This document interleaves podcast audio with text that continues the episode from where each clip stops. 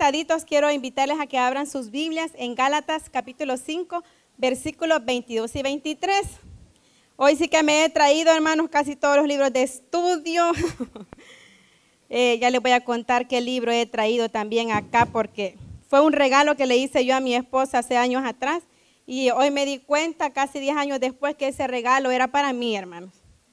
¿Verdad? Cuando lo tengan, nos ponemos en pie y vamos a leer, ¿verdad? Gálatas 5:22.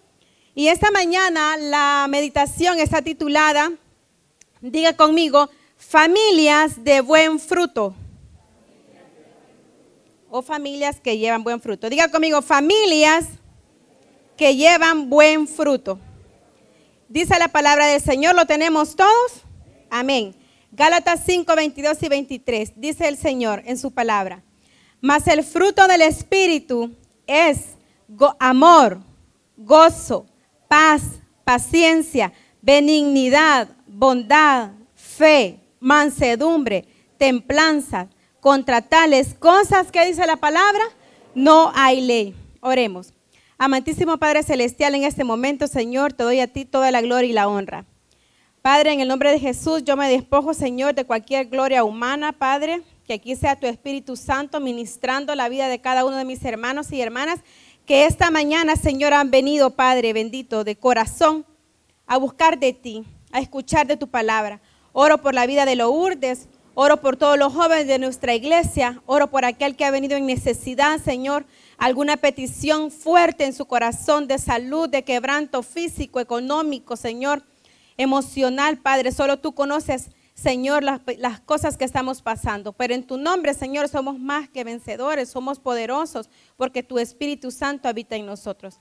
Quédate el resto del día con nosotros y ahora, Señor, enséñanos eh, a meditar en tu palabra con humildad y mansedumbre. En el nombre de Jesús, amén y amén. Nos podemos sentar, hermanos, y no vayan a soltar su Biblia, porque yo también quiero que diga conmigo, con su Biblia en su mano, yo tengo el poder pero como que si ya comimos, hermanos, yo tengo el poder de cambiar una nueva generación.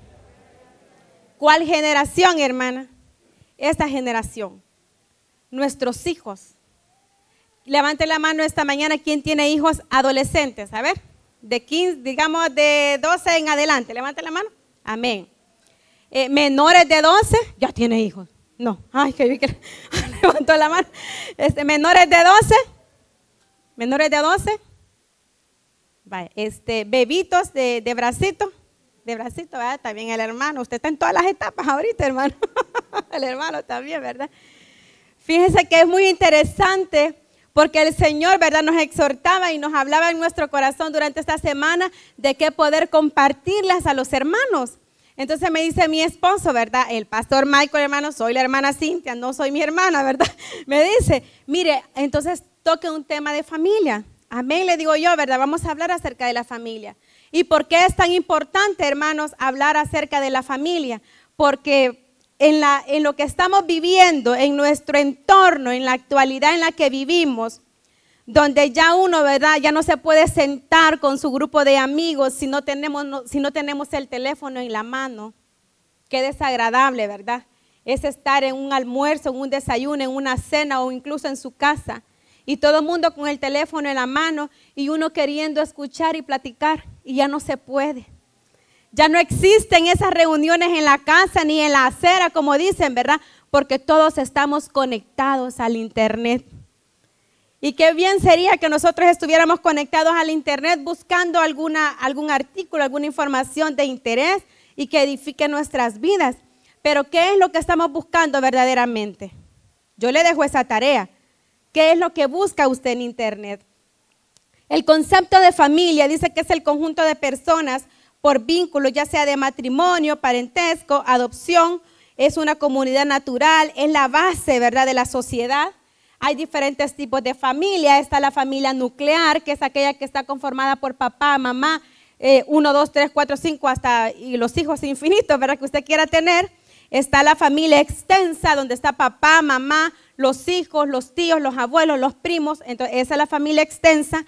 Está también, ¿verdad? La familia monoparental, que es aquella donde solo está uno de los padres y sus hijos. y está aquella compuesta, que es aquella, pues que en las segundas nupcias que le llaman, ¿verdad? Cuando usted viene y se compromete y entonces ya están, como decía la película, ¿verdad? Los tuyos, los míos y los nuestros. Entonces, ese tipo de familias son las que nosotros vemos a nuestro alrededor. Y lo importante esta mañana es que el Señor quiere que seamos familias, como dijimos al inicio, que lleven un buen fruto. Y esta mañana eh, tocando en el libro, ¿verdad? En esta carta, perdón, no es libro, es una carta hacia los Gálatas. El apóstol Pablo junto con Bernabé fundó esta iglesia en su primer viaje misionero. Usted lo puede leer en el capítulo 13 del libro de Hechos. Y vino el apóstol Pablo y llevó la palabra del Señor enseñándoles a todos aquellos recién convertidos que la salvación se obtenía solamente a través de Jesucristo. Y no había que hacer obras para obtener la salvación y que era por fe en Jesús. Así pues fundó esta iglesia y muchas otras en sus viajes que él tuvo. Regresa él, ¿verdad? A Jerusalén y llegan a él los rumores, ¿verdad? Que los Gálatas estaban siendo influenciados, que había llegado un grupo de judaizantes. ¿Quiénes eran aquellos judaizantes? Aquellos que practicaban la, ley de Moisés, aquellos que empezaron a decirles que para ser salvos usted tenía que hacer obras aquellos que empezaron a decirle que para ser salvos usted tenía que circuncidarse. Si nosotros traemos todo ese contexto a nuestra actualidad, es como que, digamos, aquí en el departamento de Cuscatlán, ¿verdad? hay muchas iglesias cristianas, ¿verdad? Evangélicas, y, usted sabe, usted y yo sabemos que la salvación es por fe, amén. Cuando alguien venga y le diga, mire, usted tiene que hacer obras para obtener la salvación, usted sabe que ese es un falso maestro. Esas son falsas enseñanzas. Entonces viene, ¿verdad? Y vienen unos extranjeros, ¿verdad? De allá, póngale de, de Rusia, de donde usted quiera poner, Estados Unidos, lo que sea. Y empiezan a decirle a usted, ¿verdad? Mire, hermana Magdalena, a partir de hoy usted va a tener que estar donando cierta cantidad de ropa, comida, para que usted pueda ser salvo. Entonces, cuando eso acontece, ¿verdad? ¿Qué es lo que hacen los pastores? vienen y manda, el, apóstol Pablo empezó a mandar la carta y le dice, ¿verdad, Gálatas? ¿Qué, qué, os sucede? ¿Verdad? ¿Qué pasa? Recuerden lo que yo les enseñé, que la salvación es por, es por fe en Jesucristo, no es por obras. En este capítulo específicamente, en el capítulo 5, si usted lee a partir del, del versículo 16, ¿qué dice en el título? Las obras de la carne y el fruto del Espíritu. Acá el, apóstol estaba confrontándolos que dejen las cosas de la carne, que dejaran aquellas cosas que estaban haciéndoles daño. ¿Y qué dice en el versículo 16? Digo pues, andad en el espíritu y no satisfagáis los deseos de la carne. ¿Y qué significa, hermana, la palabra andad? Mire, muy interesante. Esta palabra andad significa que usted va a ser un estilo de vida, usted va a ser un hábito de vida andar en el Espíritu. Y vamos a concluir esta mañana, ¿verdad? Ah, ya para terminar, ¿qué es andar en el Espíritu y cómo logramos hacerlo? Andar en el Espíritu, entonces, andar significa que yo voy a hacer algo habitual de mi vida. Yo lo voy a hacer todos los días, me voy a comportar como un hijo de Dios, como una hija de Dios, ¿verdad? Lo urdes en sus 15 años, ella va a dar testimonio, yo voy a dar testimonio de Cristo en mi vida, en la iglesia, y fuera de la iglesia. Eso significa andar, que yo no voy a comportarme afuera de una manera y adentro de la iglesia voy a hacer otra. Así como hoy, yo en la mañana, esta mañana, ¿verdad? Entonces, el hecho es que nosotros tenemos que comportarnos si yo llegara, digamos, al trabajo, ¿verdad? Eh, eh, eh, en una X oficina, y yo pregunto, mire, se encuentra la hermana Magdalena. ¿La hermana quién? Me van a decir la hermana Magdalena. Y es hermana, hermana suya, no hermana de la iglesia. ¿Qué testimonio estamos dando en nuestros lugares de trabajo? O en nuestras comunidades o donde vivimos. Entonces lo que estaba sucediendo era eso, que estaban estos Gálatas, habían sido influenciados y el apóstol les manda y les exhorta y les dice, ¿verdad? Dejen de satisfacer los deseos de la carne, porque el deseo de la carne es contra el espíritu y del espíritu es contra la carne. Y estos se oponen entre sí, para que no hagáis lo que quisieras. 18. Pero si sois guiados por el espíritu, no estáis bajo la ley. 19. Y manifiestas son las obras de la carne, que son adulterio, fornicación, inmundicia, lascivia, idolatría, hechicería, enemistades, pleitos, cela, iros, contienda, disensiones, herejías, envidias, homicidios, borracheras, orgías y cosas semejantes a estas, acerca de los cuales os amonesto, dice, como ya los he dicho antes, que los que practican tales cosas no heredarán el reino de Dios. Es una exhortación bastante fuerte, pero ese es tema para otro domingo, hermanos, porque el Señor quiere hablarnos esta mañana a partir del versículo 22, que dice, más el fruto, diga conmigo, más el fruto. ¿De qué fruto estamos hablando, hermana? El fruto del Espíritu Santo, déjeme aclararle que solo es un fruto. No son los frutos en plural, sino que es el fruto del Espíritu Santo. Y dentro del fruto del Espíritu Santo hay varios elementos o cualidades, ¿verdad? O virtudes que es mi anhelo en lo personal poder llegar a tenerlos todos. El fruto en términos generales se refiere a todo producto que se obtiene de la tierra, especialmente aquellos, ¿verdad? Que obviamente se designan a las plantas y obviamente si usted siembra aguacatitos, ¿qué va a cosechar? Aguacate, ¿verdad? Si usted siembra manguito, jocote de corona, tan delicioso que es, ¿verdad? ¿Qué va a cosechar? Jocote de corona. Entonces, asimismo el Espíritu Santo da fruto en el creyente. Hay una semilla que fue implantada cuando usted recibió a Cristo, hermano. Y esa semilla tiene que germinar y dar fruto. Y ese fruto es a través del Espíritu Santo. Este fruto se va a ver reflejado en cada área de mi vida. En mi carácter como cristiano. Y el primer elemento del fruto del Espíritu Santo, diga conmigo, el amor. Mas el fruto del Espíritu es amor. En la Biblia vamos a encontrar cuatro tipos de palabras prácticamente en griego, ¿verdad? Yo sé que ustedes están muy acostumbrados a que mi esposo les dé su palabra en griego, ¿verdad? Entonces yo dije, bueno, no me voy a quedar atrás, porque si no después me va a regañar, ¿verdad? Entonces, la palabra en griego existen cuatro tipos de amor, que es el amor eros, diga conmigo, eros, estorge, filial y ágape. Cada uno de ellos tiene una característica. El amor eh, obviamente es el amor de nuestro Padre Celestial. El amor eros tiene que ver con la atracción física, hermano. Eso no es otra cosa más que atracción física, ¿verdad? El amor eh, filial tiene que ver con amigos, con amistades. Y el storge tiene que ver con la familia. Pero este amor que me está hablando el, Espíritu Santo, este fruto del Espíritu Santo, es un amor, diga conmigo, eh, voluntario. Así como cuando nos casamos, ¿verdad? Aquellos que son casados, levanten la mano, quiero ver el anillo. Y no me diga que ya no le cabe el anillo, porque usted lo puede ir a hacer más grande, déjese de cosas, ¿verdad? Si hay, si le queda muy grande, también se puede hacer más chiquito. Aquellos que nos casamos recordamos perfectamente esa fecha, ¿verdad? Un 30 de mayo del 2009, a las 4 y media, 5 de la tarde, nuestro pastor fundador nos estaba casando. Y yo me casé con mi esposo voluntariamente. sí, hermano. Nadie me obligó a casarme con él. Y doy fe que a él nadie lo obligó a casarse conmigo. Nadie lo obligó. Él, yo tenía 27 años cumplidos, yo soy gemela, yo sé que ustedes muchos lo saben. Yo tenía 27 años cumplidos, un año atrás yo le estaba diciendo al Señor, Señor, 10 de noviembre, tengo 26 años, llegó el pastor Roberto Orellana a la central y dio su testimonio, fíjese, y a los 26 años Dios le concedió su, su esposa. Y yo dije, Señor, yo quiero eso también. El problema es que no sabía lo que estaba pidiendo, pero yo decía, yo también quiero casarme a los 27 años. Y miren, hermanos, exactamente, bueno, fue el 10 de noviembre del 2008. El 10 de noviembre, a ver, no me voy a confundir cómo fue la cosa. Bueno, exactamente al año que yo le dije al Señor que yo quería casarme, el 10 de noviembre, para el día de mi cumpleaños, mi esposo me dio el, anillo de compromiso.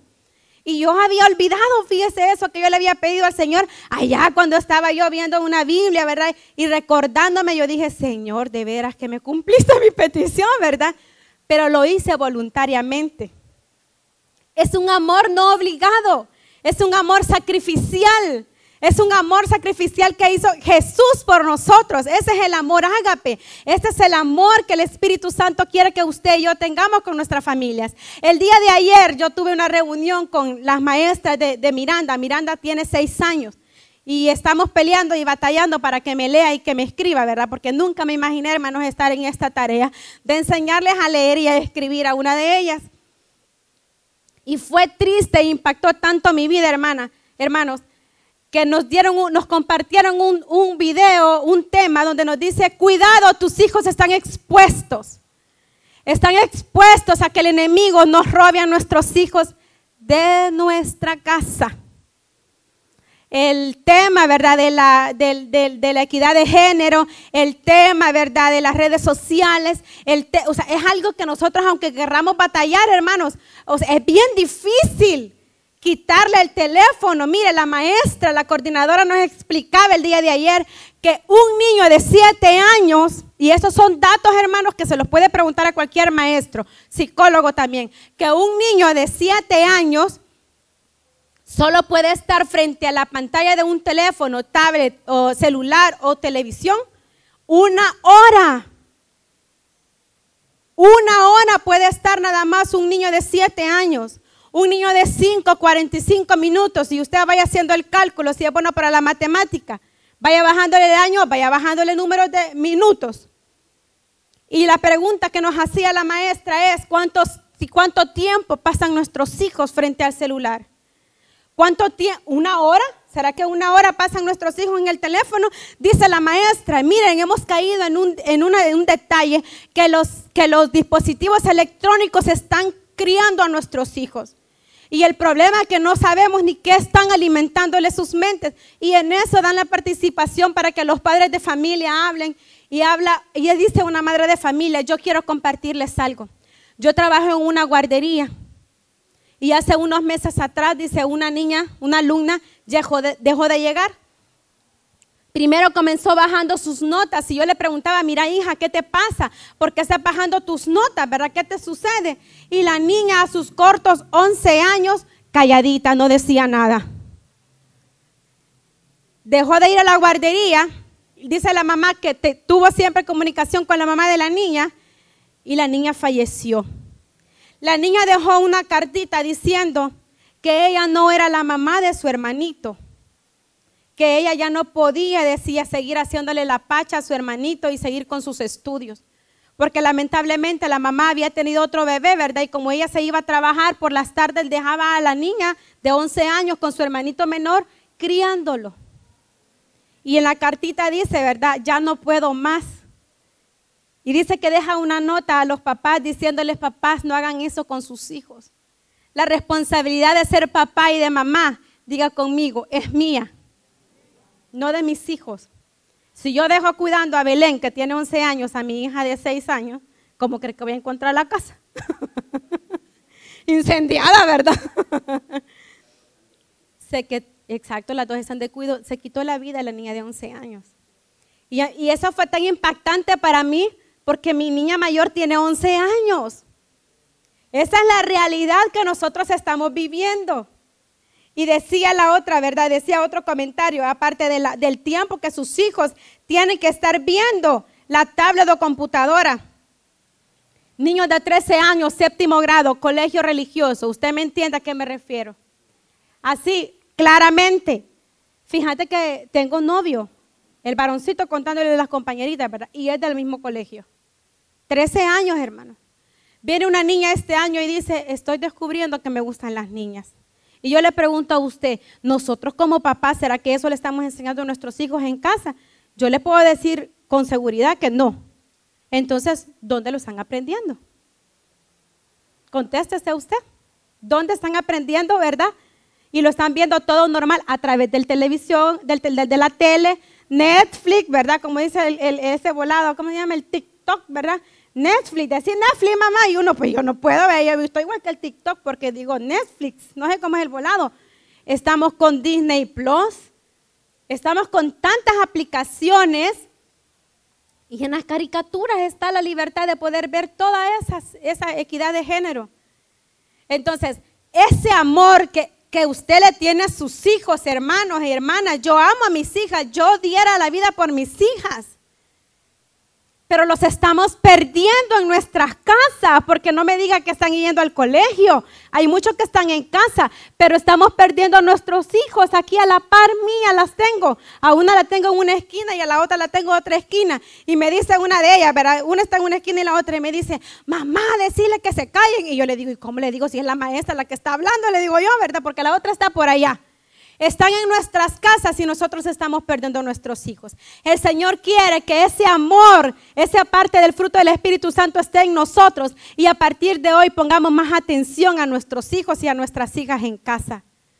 A, ese, a esa niña pequeña, ¿verdad? Mire, quítele el celular, hermanos, si por llorar, mire, si por llorar, como dicen, ¿verdad? Nadie se ha muerto, hermano. Entonces, mire, yo, ¿verdad? Miranda, aquí están mis hijas, ya salió Miranda.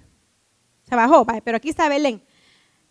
Le quité ayer todos los juegos que me habían descargado, le digo, porque este es, un, implemento, de trabajo, le digo yo, ¿verdad? Le quité todos los juegos y van máximo una hora al día. Y si hacen berrinches, pues que hagan berrinches, hermano. Lo, lo, mucho que puedo hacer es ponerle hielo en los ojos y se le hinchan, ¿verdad? Póngalos a leer la Biblia, póngalos a leer. Mire, usted como padre de familia, lo que les decía yo, que estamos buscando en internet, yo les decía que hace años le regalé este libro a mi esposo, Cómo criar las hijas, porque pues mire, yo he concluido, ¿verdad? Que como hay hombres muy machistas, machistas, machistas, Dios, ¿verdad? Le, da solo niñas, fíjense, ¿verdad? conozco como seis familias. Entonces, hace como 10 años yo le regalé a mi esposo Cómo criar a las hijas, del doctor James Dobson, que es un psicólogo estadounidense, este, presidente de la Fundación Enfoque a la Familia, no sé si usted ya lo ha escuchado.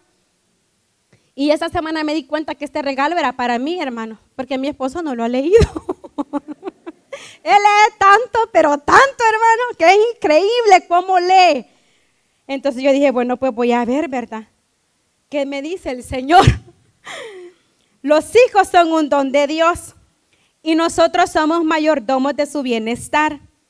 Instruir a un hijo o una hija en este sentido significa ayudarlos a navegar por los campos minados culturales que se encuentran en su camino, inculcándoles valores, talentos y principios eternos. Significa enseñarles el aprecio por la verdad, el ser digno de confianza, la autodisciplina, el tener dominio propio, la generosidad y un espíritu dulce. Significa enseñarles a ser modestos, a tener principios morales y ser bien educados, significa enseñarles a vencer la inclinación natural hacia el egoísmo, a ser agresivos, la violencia y la negligencia. Significa enseñarles a trabajar y aprender y a pensar. Eso es solo el principio y es por eso que la crianza de los hijos es una responsabilidad enorme con proporciones que requieren pensar y hacer planes por adelantado. Y esto solo es un pedacito, hermanos. Y yo ayer hasta ahí me quedé, porque yo dije, bueno, Señor, es mi compromiso como madre de ya no estar buscando, ¿verdad? Una aplicación para hacer memes. Imagínese usted que hay jóvenes que andan buscando aplicaciones para hacer memes. Y madres de familia, ¿verdad? Yo no puedo hablar por las madres porque con las madres que yo me relaciono, somos madres muy responsables con nuestros hijos. Yo ando buscando lectura que me eduque, que me, que me, que me, que me dé beneficio para mí y para mis hijas. La responsabilidad, dice, ¿verdad?, de ser padres es una responsabilidad que tiene que usted y yo pensarlo muy bien. ¿Qué estamos haciendo con nuestros hijos? Este primer elemento que me habla, Gálatas es ese fruto, es ese, es ese amor sacrificial, es ese amor por elección. Yo elegí amar a mi esposo, yo elegí amar a mi esposa, yo elegí tener hijos, hijas, ¿verdad? Yo he elegido, yo voluntariamente amo y amo a mi, a mi hijo o a mi hija. Por lo tanto, usted y yo esta mañana debemos de alimentar ese amor y enseñarles el verdadero amor dentro de nuestras familias. Si nosotros no estamos cultivando este amor, hoy es una buena mañana para empezarlo a hacer. Cuidado, nuestros hijos están expuestos. El segundo elemento es el gozo. Diga conmigo el gozo. El gozo es una felicidad basada, dice, en promesas divinas. Esta es tener una conciencia de bienestar que, se, que experimenta una persona que vive, dice, día a día, que sabiendo que todo está bien. Este gozo no es producto de las circunstancias. Es decir, que este gozo del fruto del Espíritu Santo no es cuando le dicen a uno, mire, usted eh, pasó la prueba, ¿verdad? Pasó el examen psicológico de, manejo. Mire, gracias a Dios que cuando yo saqué la licencia hace como 15 años, eh, no se hacía el examen psicológico. Yo conozco una cipote de 22 años que ya lo hizo cinco veces y las cinco veces lo ha dejado, hermano. Entonces yo digo, ay Dios mío, gracias a Dios, vea que yo no hice ese examen psicológico porque, entonces, y dicen que es tan sencillo el examen, ¿verdad? Pero mire, yo casi dejo el visual porque en años anteriores yo usaba lentes, ¿verdad? Pero ya no uso, entonces casi que dejo pero el visual, ¿verdad? Entonces el detalle, ¿verdad? Se da que venimos nosotros, ¿verdad? Con este, este, que me dicen, para mira, aquí está la licencia, y yo andaba feliz, diga conmigo feliz, es una, una felicidad, una alegría momentánea, pasajera. Usted le dieron el crédito, le dieron la visa, se ganó un carro, ¿verdad? Se va a casar, qué alegría, ayer se casó uno de los miembros de la, aquí del ministerio, felicidades por ellos. Entonces, esa es una felicidad, un gozo, algo momentáneo. Pero el gozo que nos dice el Espíritu esta mañana es un gozo permanente, es un gozo que está en mi vida en todo momento y que surge de las situaciones difíciles que estamos pasando como familia. Yo no dudo esta mañana que usted puede estar pasando dificultades serias este día. Pero aquellos que conocemos de Dios sabemos que hay un gozo interior que no podemos explicarlo. Y ese gozo interior es parte del Espíritu Santo y usted dele gracias a Dios porque lo tiene. Ese gozo, a veces nosotros estamos tristes, yo sé, ¿verdad? Hay situaciones que nos dan tristeza, pero hay momentos, ¿verdad?, de felicidad que vienen y de gozo que vienen a quitar y a, borrar esta situación de mi vida. Y yo les quiero leer en el, Evangelio de Juan 16, eh, capítulo 16, versículo 21 el Señor estaba hablándoles a sus discípulos en esta, en esta parte de la escritura. Pero me llama la atención porque les dice, oiga lo que les dice, la mujer cuando da a luz tiene dolor porque ha llegado su hora. Pero después que ha dado a luz a un niño y ya no, ya no se recuerda de la angustia por el gozo de que haya nacido un hombre en el mundo. Me llamó tanto la atención, ¿verdad? Porque ahorita que veo a la hermana con su bebito, aquellas que hemos pasado de urgencia, ¿verdad? En, en los partos. Yo pues gracias a Dios, hermano, ¿verdad? Yo no le puedo hablar del parto natural, pero sí de la cesárea. Y aquellas que hemos experimentado el parto por cesárea sabemos que también son dificultades bien difíciles, hermano. Entonces, y nosotros estamos en ese proceso, ¿verdad? De que nos quieran meter la inyección para darnos la anestesia y que no me daba la anestesia y se me baja la presión. Y era una angustia, hermanos, porque Dios mío, ¿verdad? Uno está con una gran barriga, mire, porque yo soy pequeña, delgada, ¿verdad? Pero mis estómagos han sido tan inmensos, hermano. Entonces, y me dice el doctor, póngase en posición fetal. Y yo, vea, por más que me quería doblar, y como si la gran panza, hermano. Entonces, mire, y, y le ponen a uno la anestesia, ¿verdad? Y no, doctor, no, doctor, siente, siente, porque movía la pierna. Y corría el riesgo, imagínese, hasta dejarlo inválido a uno ahí. Entonces, en esa angustia, esa tristeza, esa, mire, pero cuando ya viene y le llevan al niño a uno aquí, ¿verdad? En mi caso niñas, ¿verdad? Y me llevan a la niña aquí yo llorando, ¿verdad? Pero de gozo, de felicidad, porque ya mi niña estaba afuera. Imagínese al Señor cómo compara que hay momentos de tristeza. Yo sé que usted está triste esta mañana. Puede estar probablemente un poco decepcionado, pero ¿sabe una cosa? El Espíritu Santo habita en usted, hermana. Y ese gozo del Espíritu Santo tiene que ser permanente. Déselo al Señor, ¿verdad? Déselo al Señor si usted quiere darle un aplauso. Ese gozo que tiene usted en su corazón esta mañana, solo lo puede dar Dios. Porque el siguiente elemento es la paz. Y la paz va amarrada con el gozo. ¿Por qué? ¿Qué dice? Esta paz está relacionada con el gozo que estamos hablando. Esta paz calma el interior y viene como resultado de la confianza que tenemos con Dios. Esta noción de paz es aquella que a pesar que yo sé que tengo problemas difíciles con mi esposo, pleitos, maltratos, ofensas, irrespetos, golpes, pero yo sé que lo amo y, porque lo amo, yo quiero salir adelante, yo quiero hacer todo lo posible, ¿verdad? Porque esta relación fluya, porque esta relación crezca. Esta paz dice que es una de las cualidades, ¿verdad? De cualquier cristiano. La palabra shalom significa un bienestar total. El énfasis aquí está en la paz de Dios. Y el detalle es que muchos de nosotros no andamos en paz porque no tenemos comunicación con nuestro Padre. Si yo, ¿verdad? Si yo, la hermana Cintia, ando intranquila, no tengo paz, ¿verdad? Tengo, no tengo gozo, hago que todo mi contorno, todo el que me rodea, ando peleando con todos. Y mi esposo siempre me lo hace ver y a mí me enoja, fíjese. No le vayan a decir, ¿verdad? Pero aquí entre nos, entre, entre la pareja, entre nosotros dos, eh, él, él es bien difícil que se enoje. O sea, llevamos 12 años de casados y será que quizás hemos peleado bien fuerte, fuerte, fuerte, unas dos, tres veces, ¿verdad? Pero él no se enoja. Entonces, para un pleito, o sea, ¿cuánto necesitamos para estar peleando? Dos, ¿verdad? Entonces, si yo quiero pelear y mi esposo no quiere pelear, aunque yo quiera pelear, ¿y cómo? o sea, ¿con quién me voy a pelear? Solo que me peleé yo solita, conmigo misma. Entonces, en, cambio, porque somos diferentes, ¿verdad? Él es un poquito más, o sea, cuesta enojarlo, pues, ver lo que les quiero decir. Pero yo no, o sea, yo me enojo, pero por todo. Entonces, cuando yo ando enojada, ¿verdad? Ya la, tira puerta, la tira chancletas y todo, ¿verdad? Entonces él me dice, es que usted no está en paz con Dios. Me dice, ay, hermano, pero cuando me dice eso, mira. Y yo digo, ay Señor, como dice una hermana por allá, ve, le quito la investidura a mi pastor, a mi esposo, me dice hermana. Eh, yo sé que es pastor, pero yo le, yo, le, quito la investidura y ella empiezo a pelear. Después de pelear se la vuelvo a poner, me dice. Entonces, cuando nosotros no tenemos ese gozo y esa paz interior, y hago que todo aquel ambiente se me haga violento, hermano, así como me dice mi esposo, usted no está en paz con Dios.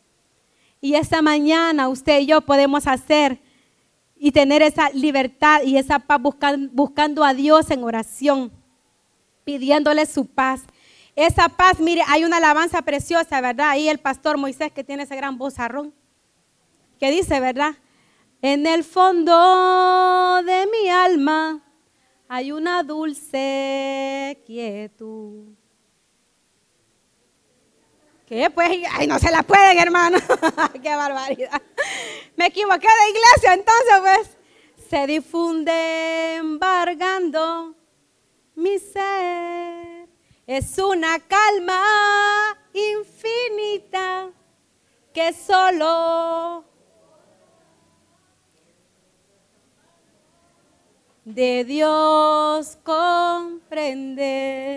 ¿Y qué dice después el coro?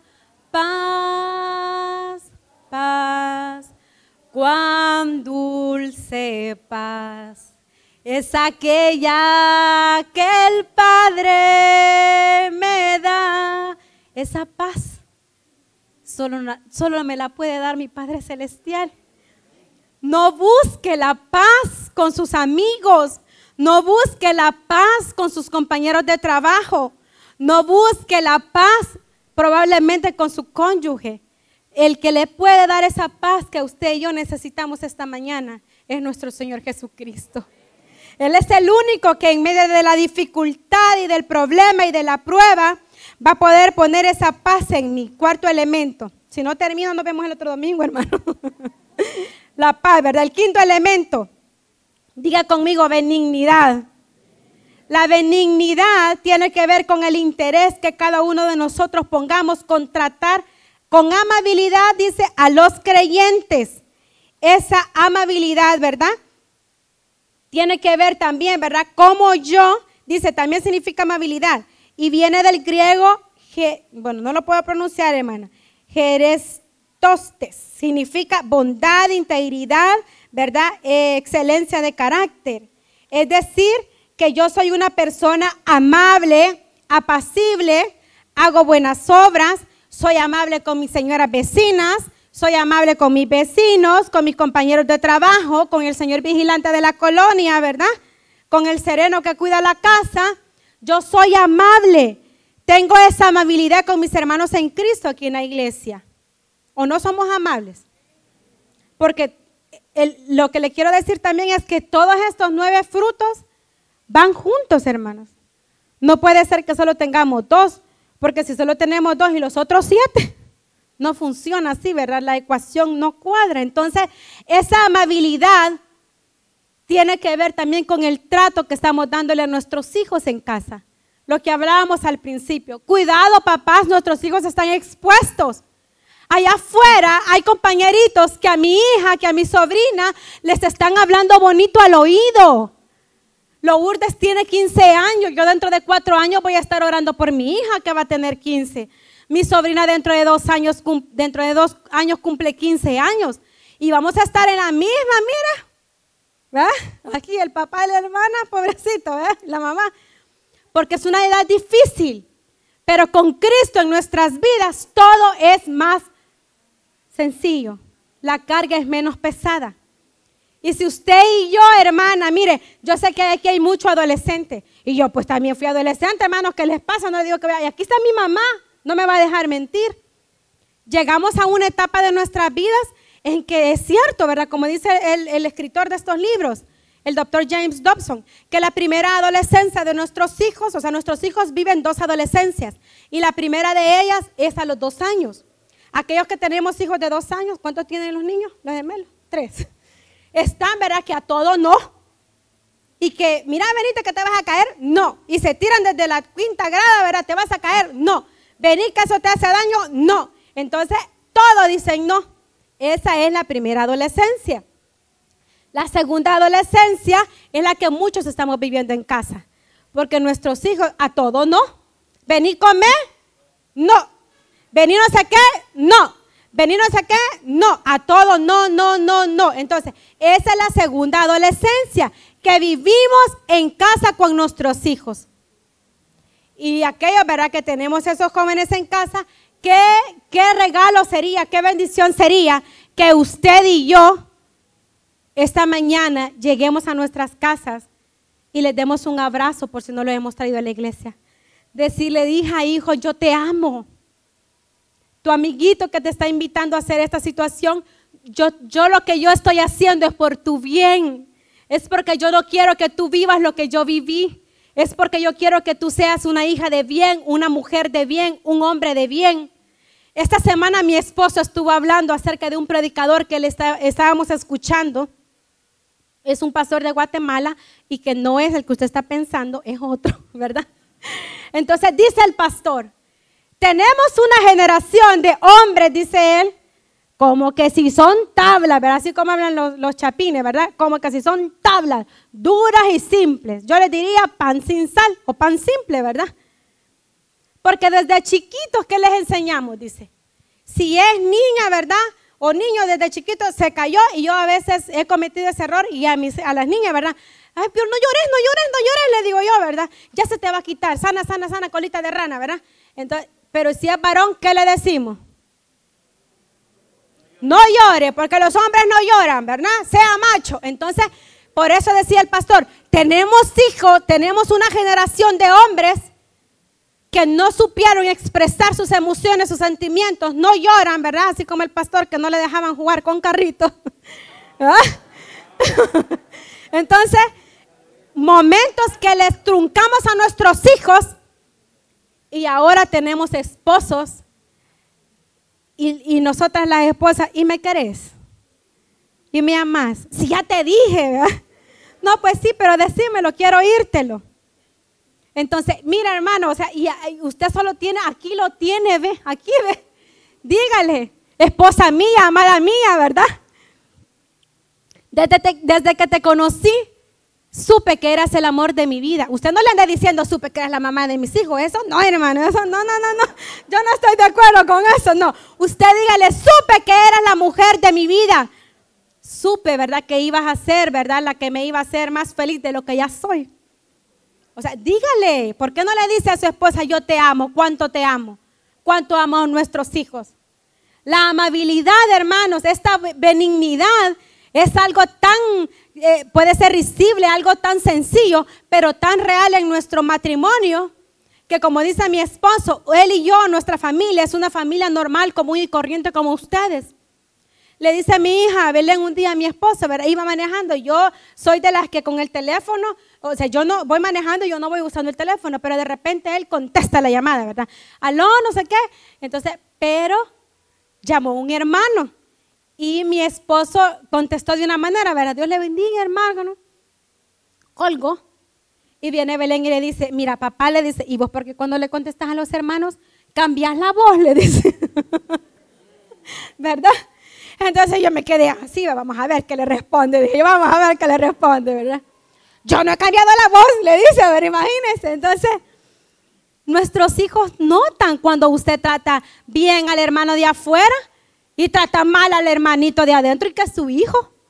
¿Cómo es posible? No es posible nuestros hijos que están pequeños y, yo sé que también adolescentes, usted puede rescatar esa juventud. Dijimos que con la palabra de Dios tenemos el poder de rescatar estas nuevas generaciones. Y esa benignidad, esa bondad, esa amabilidad tiene que estar en nuestras casas, hermanos y hermanas, para poder ser familias llenas de frutos. El octavo elemento, la mansedumbre. Todo, si usted se fija, todo el fruto, todos los elementos van amarraditos. La mansedumbre, veamos, no, ya me salté uno, espérenme, me salté dos. El sexto elemento, vamos, la bondad eh, va amarrado con la benignidad. La bondad quiere decir, ¿verdad? Que es aquella virtud que crea en nosotros la disposición para hacer buenas obras, para poder ser misericordiosos. Esa misericordia que nos llama el Espíritu Santo, y lo pongo siempre como un ejemplo de madre, aquellos que tenemos hijos, cuando vemos a nuestros hijos enfermos, quisiéramos ser nosotros los que estamos en esa cama. Quisiéramos ser nosotros los que estamos pasando esa dificultad, aquellos que ya tienen hijos casados. Y estamos viendo cómo nuestros hijos probablemente están sufriendo con el esposo que voluntariamente se casó, ¿verdad? Voluntariamente ella aceptó casarse, entonces esa misericordia es querer, eh, dame tus zapatos y yo te doy los míos. ¿verdad? Los míos que vengo no estrenando, pero inaugurando el mes cívico, ¿verdad? Dame tus zapatos y yo te doy los tuyos. Porque yo prefiero pasar lo que estás pasando vos y no tú, hijo mío, porque yo te amo. El día de mañana mi esposo siempre me lo dice y también me molesta por eso, porque yo digo, ay, yo no sé, dice él, si a los 16 años se me van a ir de la casa. Dice, mire, hermano, ay, a mí me mata cuando dice eso él. Pero es cierto, no sabemos qué va a pasar el día de mañana con nuestras hijas. Yo espero que sean cosas para bien. Y oramos para que sus hijos también sean cosas para bien. Quisiéramos, ¿verdad? Dar todo por nuestros hijos. Esta bondad, esta, esta bondad, esta misericordia nos llama a eso a querer poner nuestra vida por el otro. ¿Y quién hizo eso con nosotros, hermano? Nuestro Señor Jesucristo. Dio, dio su vida por nosotros. Asimismo, la fe. La fe es la palabra en este texto, se traduce como fidelidad. Y eso quiere decir que nosotros tenemos que conducirnos como unas personas fieles y leales, que digan, ¿verdad? Esta es una persona, como decía el doctor acá, digna de confianza, llena de valores morales, éticos morales, religioso, ¿verdad? Esa fe que demuestra la, fidelidad de Dios con nosotros. Hermanos, Dios ha sido tan fiel que después de una tremenda pandemia, usted y yo estamos vivos. Mi madre que está aquí presente hace un año estaba al borde de la muerte y nosotros sabemos que como cristianos no tenemos que tenerle miedo a la muerte ni ser motivo de tristeza, pero, pero haberla visto a ella pasar esa situación con el virus fue bien duro, fue bien difícil. Y para la gloria y honra del Señor, mi madre está sana y está acá esta mañana. Esa fidelidad de Dios en nuestras vidas, usted y yo tenemos que ser agradecidos. Usted pidió ese hijo, probablemente no lo pidió, pero Dios se lo mandó. ¿Y qué dice el, doctor ahí, verdad? Somos mayordomos, somos administradores de la vida de nuestros hijos. Comencé con una, con una historia muy triste de esta niña de 11 años. Y nuestros hijos están en nuestras manos y nosotros somos los responsables de salvar a esta generación. Porque esta generación está siendo robada desde nuestros hogares. La mansedumbre, hoy sí, octavo elemento. La mansedumbre es una actitud de humildad. Es aquella persona que se somete con paciencia a pesar de la ofensa, a pesar, ¿verdad?, del pleito, del, del problema. Esa, esa mansedumbre tiene que ver con la humildad. A pesar de la ofensa, yo no voy a ser malcriada. Mi esposo me ofendió, yo no lo voy a ofender, yo voy a callar. Mi esposo está diciendo algo injusto de mí, yo voy a callar. Hay una calumnia a mí en el trabajo, hermana, no va a ir a hacer escándalo, ¿verdad? Yo, yo voy a callar. ¿Cómo sé que yo no tengo la mansedumbre de Dios en mi vida? Simple y sencillo. No nos gusta que nos corrijan, no nos gusta que nos digan nuestras verdades en nuestra cara. Muchas veces decimos, ¿y quién son, quién son vos para venirme a decir eso? Entonces, esas son actitudes que la mansedumbre y la humildad no están en nuestras vidas. Si usted trabaja en una institución y tiene un jefe, gloria a Dios si usted es el jefe. Pero si usted tiene un jefe y le da una orden, oye, este es lo que quiere que yo haga, no es humilde. La mansedumbre no está en usted.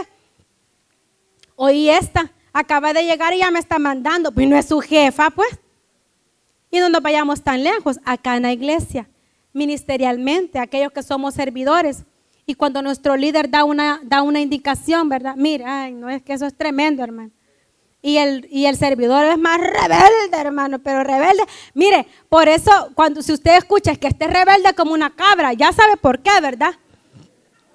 ¿Verdad que sí? No, hermanos, en serio. En los rebaños, allá bien, ahí en, los, en, Israel, ¿verdad? En la época bíblica, estaba el pastorcito con todo el pucho de ovejas, pero en medio de esas ovejas también tenían cabras. Entonces las cabritas son rebeldes porque la oveja es mansa. La oveja es un animalito muy delicado. Usted puede investigar acerca de la oveja. A diferencia de la cabra, que es desobediente, se sale del, redil, ¿verdad? No le hace caso al pastor. ¿Y, ¿Y por qué se ríen? Pues así es que así es la cabra. Entonces, hay mucho servidor que usted mismo puede saber que no tiene la mansedumbre del fruto del Espíritu Santo, cuando lo que dice el líder no le entró ni siquiera, ¿verdad? Unos dicen aquí le entró y aquí le salió. A muchos no nos entró esa mansedumbre y humildad, enseñémosela a nuestros hijos. Aquí decía también, dice el libro, ¿verdad? Que hay que enseñarle a ser a nuestros hijos dulces, apacibles. Hay que enseñar a ser a nuestros hijos amables.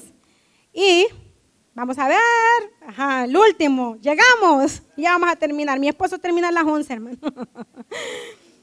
El noveno elemento, diga conmigo, templanza. Esto tiene que ver con el dominio propio. El dominio propio, hermanos, está, o sea, nuestro, nosotros, o sea, el peor enemigo que nosotros podemos tener somos nosotros mismos. Y ante una reacción, como yo le decía al inicio, ¿verdad? La tira chancletas, la tira puertas, ¿verdad? Ese dominio propio, usted y yo, a partir de hoy, en el nombre del Señor Jesús, le pido y me pido a mí misma, ¿verdad? Saber controlarme en la casa. Porque si yo empiezo a tirar cosas, un ejemplo, no es que sea así, ¿verdad? Si yo le tiro cosas a mi esposo, todo lo que agarra y va a hacer lo tiro, ¿qué cree usted el día de mañana que van a ser mis hijas? Pleitistas, aparte de pleitistas, van a tirarle las cosas a sus esposos. El respeto, hermana mía, ahí dice criar, criar hijos educados, hijos que no se griten los hermanos unos con otros, Hijos que se respeten. Madres de familia, ya no gritemos en la casa, porque con quien estamos hablando es con nuestros hijos, no con los vecinos. Ya no les tiremos nada, ¿verdad? Un día de esto el control salió volando, ¿verdad? Y la chuchita, usted lo anda, pues, ya van de mal pensado, la perrita que tenemos se llama Molly y andaba jugando con el control y lo destrabó todo. Pero yo digo, tirar cosas el dominio propio, hermano. Diga conmigo, dominio propio. Tenemos que saber que si el Espíritu Santo está conmigo, esta virtud del dominio propio tiene que ser apaciguada. Yo tengo, tenemos que menguar, ¿verdad? Para que crezca Cristo en nosotros. Ese dominio propio a partir de hoy, ¿verdad? Ya no vamos a gritar, ya no vamos a tirar puertas, ni chancletas, ni controles. ¿Qué más tiran, hermano? Hermano, cuadernos, ¿verdad? Hoy que estamos con los niños en, en la casa. Ya no. Tenemos que sabernos controlar para que así usted y yo, hermanos y hermanas, podamos ser familias llenas de fruto. Estamos a tiempo de poder rescatar a nuestros hijos. Lourdes está a tiempo, ella está, está rescatada ya por la sangre de Cristo. Su hermanito tiene toda la flor de la juventud, ¿verdad? Para poder ellos crecer en, amor y en, frutos, en el fruto del Espíritu Santo junto a su familia. Así también sus hijos y las mías. Ese fruto del Espíritu Santo, ¿cómo lo logro, hermana? ¿Cómo obtengo todo eso que usted me está diciendo, ¿verdad? No hay otra manera más que crucificar ese viejo hombre, lo que hablábamos al inicio, eso que me llama la carne. Yo lo logro viviendo en el Espíritu, andando en el Espíritu, deleitándome en la palabra de Dios. Diga conmigo, meditando día y noche en su palabra. Esta palabra de Dios es la que va a cambiar nuestra generación. Usted y yo tenemos las herramientas, hermanos. Aquí está todo. No necesitamos más. Y me traje la más grande, mire que... no necesitamos más que lo que aquí está escrito para que usted y yo tengamos el fruto del Espíritu Santo, para que usted y yo rescatemos a nuestras generaciones, para que usted y yo demos ejemplo, ¿verdad? A los, a los de afuera, que somos hijos de un gran rey, que somos hijos de un gran padre. Esta mañana eh, de todo corazón deseo que el Señor nos haya exhortado a que nos llevemos el fruto del Espíritu Santo. Y si no lo tenemos, lo buscamos a través de, las, de la palabra de Dios. Vamos a orar, hermanos. Un aplauso para el Señor.